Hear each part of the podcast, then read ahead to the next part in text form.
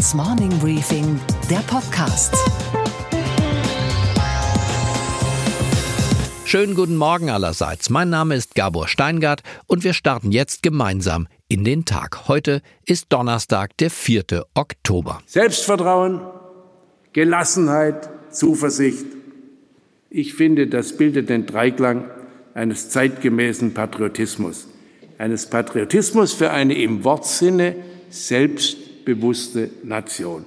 Vielleicht hat er ja recht, unser Bundestagspräsident Wolfgang Schäuble. Vielleicht haben wir uns ja zu sehr im Labyrinth unserer Alltagssorgen verrannt. Selbstvertrauen, warum denn nicht? Gelassenheit, auch nicht schlecht. Zuversicht Unbedingt. Womöglich wird uns diese Gegenwart, an der wir heute so leiden, schon morgen als die gute alte Zeit erscheinen. Wir können ja nicht ganz ausschließen, dass die Probleme, die uns heute so plagen, also die hohen Mieten, die Funklöcher, die Zuwanderung, die verpestete Luft in den Innenstädten, dass diese Probleme sich doch noch lösen lassen. Der Optimist erklärt, dass wir in der besten aller Welten leben, und der Pessimist fürchtet, dass genau dies wahr sein könnte. Unsere Themen heute. Bayerns Ministerpräsident Markus Söder hat das Weltraumprogramm Bavaria One gestartet. Große Ambition, viel Spott. Dazu habe ich mit dem Designer dieses Programms, dem Physiker und Astronauten Ulrich Walter in München gesprochen. Angela Merkel muss auf dem kommenden CDU-Parteitag in Hamburg mit zwei Gegenkandidaten rechnen. So geht Demokratie. Die Herren schauen wir uns gleich genauer an. Theresa May hat ihren Parteitag hinter sich. Sie hat gesprochen und sie hat getanzt. Außerdem Sophie Schimanski berichtet von der Wall Street über die ersten Anzeichen dafür, dass die Kursrally zu Ende gehen könnte. Die Umfragen für die CSU in Bayern sind schlecht. Die absolute Mehrheit dürfte spätestens am Tag nach der Landtagswahl vom 14. Oktober dahin sein. In Situationen wie diesen sind große Ideen gefragt und große politische Vorbilder. Markus Söder hat beides. Alles Maßnahmen, die nur Bayern kann. Und wir wollen, das passt auch dieser Tage ganz gut, wenn wir an den Todestag von Franz Josef Strauß erinnern, an seine, ja, an seine Erfolge anknüpfen, Bayern weiter zum absoluten Top-Standort für Luft- und Raumfahrt entwickeln. Das kann nur Bayern, Bavaria One. Wir schauen zu den Sternen um uns hier besser zu verstehen. Bavaria One ist ein mit 700 Millionen Euro dotiertes Luft- und Raumfahrtprogramm, das der Münchner Physiker und ehemaliger Astronaut Ulrich Walter konzipiert hat. Ulrich Walter, wir erinnern uns, der Mann hat in den 80er Jahren unter knapp 1800 Bewerbern das Rennen gemacht und ist als Astronaut in die US-Raumfähre Columbia eingestiegen. Zehn Tage war er im All unterwegs mit 28.000 Kilometern pro Stunde. Heute ist er Inhaber des Lehrstuhls für Raumfahrttechnik an der TU in München und im Nebenjob Weltallberater von Markus Söder. Aber das muss uns Ulrich Walter jetzt selbst erzählen. Also herzlich willkommen Ulrich Walter. Sie sind Astronaut, Physiker und leiten oder haben designt im Auftrag der bayerischen Staatsregierung ein Programm, das heißt Bavaria One. Was verbirgt sich denn dahinter? Wir wollen, dass die bayerische Raumfahrtunternehmen stärker werden. Wir wollen sie unterstützen in ihren Arbeiten. Die Firmen sollen enger mit einer neuen Fakultät zusammenarbeiten, die neue Luft- und Raumfahrtfakultät. Das Ganze soll in Ottobrunn, das ist im Süden von äh, München, stationiert sein. Diese Firmen sollen sich stärker in der Satellitennavigation engagieren, aber auch genauso in, in der Auswertung von Daten, von Raumfahrtdaten. Also insgesamt soll dieses Programm die Raumfahrt in Bayern stärken. Aber alle reden doch von Europa, Herr Walter. Sie waren ja oben und haben die Welt von oben geguckt. Da ist Bayern so verdammt klein. Macht es Sinn, überhaupt ein bayerisches Extraprogramm für die Welt- und Raumfahrt zu starten? Oh ja, das macht Sinn. Schauen Sie, die Raumfahrt, und das wird eben verkannt, es geht nicht um Sternenreisen. Also wenn Sie jetzt mal die Süddeutsche sich anschauen, die spottet darüber, Söder greift nach den Sternen, so schreibt sie, darum geht es überhaupt nicht. Es geht um das Konzept für die Erde ins All. So habe ich es auch auf dem Kabinett vorgetragen. Also es geht darum, aus dem Weltraum die Erde besser zu sehen, zu verstehen und zum Beispiel mit den Fernerkundungsdaten genau zu schauen, welche Äcker zum Beispiel fruchtbarer sind als andere, sie auf den Quadratmeter genau besser zu düngen, wenn sie zum Beispiel nicht so gut Früchte abwerfen oder andere Bereiche besser zu düngen. Dadurch kann man den Eintrag solcher Düngermittel um etwa 10 bis 20 Prozent senkt und den Erntebetrag entsprechend auch um 10 bis 20 Prozent erhöhen. Aber kleine Nachfrage. Ich bin kein Bauer und bin kein Astronaut, aber kann man nicht den Ernteertrag eines Ackers auch beim Bauer erfragen? Muss man dafür erst ins Weltall starten? Nein, er weiß ja eben nicht, welchen Quadratmeter er mehr düngen muss und welchen weniger. Verstehen Sie? Der Acker ist ja nicht gleichmäßig fruchtbar. Und am besten kann man das tatsächlich aus dem Weltraum sehen. Also es geht tatsächlich bei diesem ganzen Programm Bavaria One darum, was können wir für die, für die Erde besser tun, wenn wir im All Bilder aufnehmen.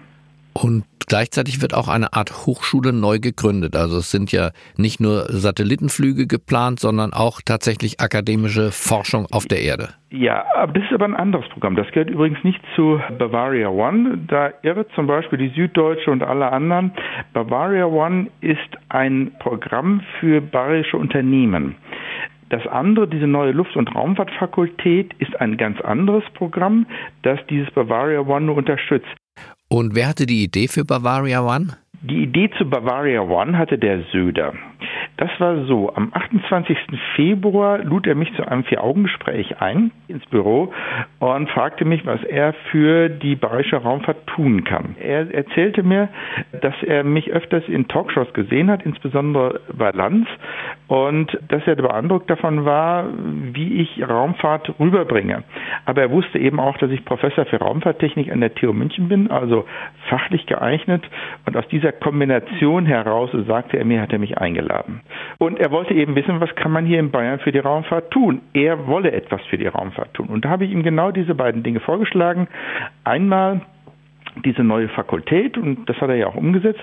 Und das andere habe ich ihm gesagt, ein Satellit, Bavaria Sat. Also Bavaria Sat und nicht Bavaria One. Das ist sehr wichtig zu unterscheiden. Also einen Satelliten zu bauen, habe ich ihm vorgeschlagen, mit dem man der Öffentlichkeit zeigen kann, wie man auf die Erde schauen kann. Also eine Art Öffentlichkeitsarbeit, eine fernsteuerbare Videokamera, um genau zu sein, mit der Schulkinder, wir würden also mit einem kleinen Bus in die Schulen fahren, jedes Kind, jede Schulkind könnte mit einem Joystick diese Videokamera Kamera auf diesen Satelliten fernsteuern und wir würden zudem noch diesen Satelliten mit den bayerischen Raumfahrtfirmen zusammenbauen, um solche Satelliten zu verbessern. Und dann hat der Söder Folgendes gemacht. Er hat Bavaria Sat zu einem Punkt, zu einem dieser Handlungsthesen von Bavaria One gemacht und hat noch neun weiteren zugebracht. Unter anderem zum Beispiel auch diese Quantenkryptographie. Er ist sehr beeindruckt davon, dass man heutzutage über Satelliten abhörsicher Informationen austauschen kann.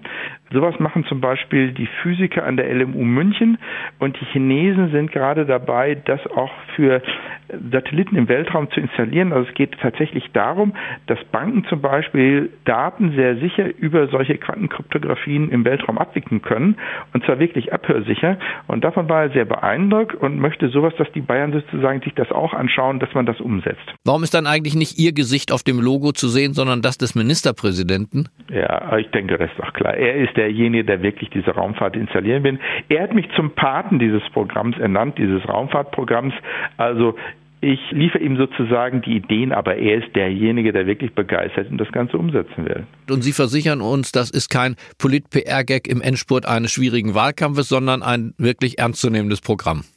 Die Deutschen sind das wissen wir ja schon seit Jahrzehnten, sehr skeptisch gegenüber der Raumfahrt, das wissen wir. Aber die Raumfahrt tatsächlich macht weltweit insgesamt 470 Milliarden Umsatz mit dem New Space, der im Augenblick anläuft, also die Kommerzialisierung des Weltraums. Und genau das ist der Hintergrund hinter Bavaria One. Söder möchte sich hinter diese Kommerzialisierung setzen. Es gibt international eine Riesenströmung, über die in den Medien in Deutschland überhaupt nichts zu hören ist. Und daran möchte sich Söder dranhalten und sagen, das möchte ich auch. Aber das versteht in Deutschland keiner. Das geht in den deutschen Medien einfach unter. Die glauben, es gibt ja andere Probleme in Deutschland und deswegen brauchen wir das nicht machen. Ja, aber deswegen haben wir Sie ja angerufen, Herr Walter, und ich verlasse mich drauf. Ein Mann, der mit der Weltraumfähre Columbia unterwegs war, der mit 28.000 Stundenkilometer im Weltall rumgesaust ist, der weiß, weiß, wovon er spricht. Das ist richtig. Wir wollen Raumfahrt machen, Raumfahrt kommerzialisieren, damit Geld macht, damit die Gesellschaften auf der Erde, die Menschen auf der Erde Besseres davon haben. Ich bedanke mich sehr und finde das ein spannendes Programm. Vielen Dank, Herr Walter, und viel Erfolg damit. Ich danke Ihnen. Auf Wiederhören.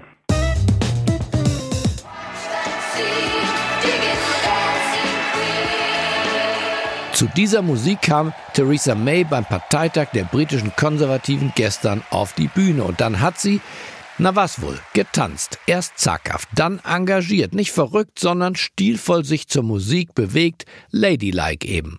Theresa May, das war die Botschaft, sie gibt sich selbst nicht verloren, sie will die glamourösen Auftritte nicht allein ihrem Herausforderer Boris Johnson überlassen. Those of us who do respect the result, whichever side of the question we stood on two years ago, need to come together now. If we don't, if we all go off in different directions in pursuit of our own visions of the perfect Brexit, we risk ending up with no Brexit at all. Sie warb für ihr Programm eines sanften Ausstiegs aus der Europäischen Union. Kein totaler Bruch, wie Johnson ihn will, sondern ja, ein Ende der Zugehörigkeit zur Europäischen Union, das schon. Aber ein Ende mit möglichst vielen Hintertüren für britische Firmen und Bürger. Hintertüren, die eben auch weiterhin nach Europa führen. Fazit, die Partei lässt Theresa May jetzt nicht fallen, Boris Johnson greift jetzt nicht frontal an. Der Showdown wurde vertagt. Die britischen Konservativen wissen, die viel gefährlicheren Gegner für Theresa May lauern nicht in der eigenen Partei, sondern lauern in Brüssel, sind Jean-Claude Juncker, Macron und Merkel, denn die wollen keinen soften Brexit. Theresa May tanzt Dancing Queen und Europa tanzt nicht mit. Und was bringt der Tag noch? Angela Merkel ist mit einer Wirtschaftsdelegation nach Israel aufgebrochen. Es ist ihr erster Besuch in Jerusalem seit 2014. Sie und Benjamin Netanyahu sind Partner, aber kein Dreamteam. Und in Paris beginnt der internationale Automobilsalon. Alle Welt wartet, was die europäischen Hersteller in Sachen Elektromobilität zu bieten haben. Die letzte technische Neuheit aus Europa, wir erinnern uns, diese Abschaltvorrichtung für Dieselmotoren aus Wolfsburg kam weltweit ja nicht ganz so gut an. Der Autoritätsverfall der Bundeskanzlerin setzt sich fort. Aus heiterem Himmel sind jetzt zwei Männer aufgetaucht, die als Gegenkandidaten auf dem Parteitag der CDU in Hamburg, der ist für Dezember geplant, antreten wollen. Der eine heißt Andreas Ritzenhoff und ist ein hessischer Unternehmer. Er will einen Richtungswechsel vor allem in der Wirtschafts- und Sozialpolitik, weniger Lethargie und mehr Digitales. Er möchte den ökonomischen Wiederaufstieg Deutschlands organisieren. Erst zum Jahreswechsel ist er in die CDU eingetreten, also ein politischer Abenteurer. Der andere Gegenkandidat heißt Jan Philipp Knob und ist Jurastudent in Berlin. Er wünscht sich mehr Verständnis für die Sachsen und für die AfD sowieso. Nachtigall, wir hören dich trapsen, Richtungswechsel nach rechts ist hier das Programm. Angela Merkel muss wegen dieser beiden Kandidaten nicht schlecht schlafen, jedenfalls nicht schlechter, als sie ohnehin schläft. Zwei Newcomer werden eine weltweit respektierte Kanzlerin auch im 13. Jahr ihrer Kanzlerschaft nicht aus dem Sattel heben. Aber der Vorgang zeigt, dass die Leitwölfin angezählt und verletzt ist. Die Wahlniederlage vom vergangenen September der Aufstieg der AfD, der Sturz Volker Kauders, das Dauertheater mit Horst Seehofer. Die jungen Wölfe werden frech und vorlaut und irgendwann fällt dann das ganze Rudel über sie her.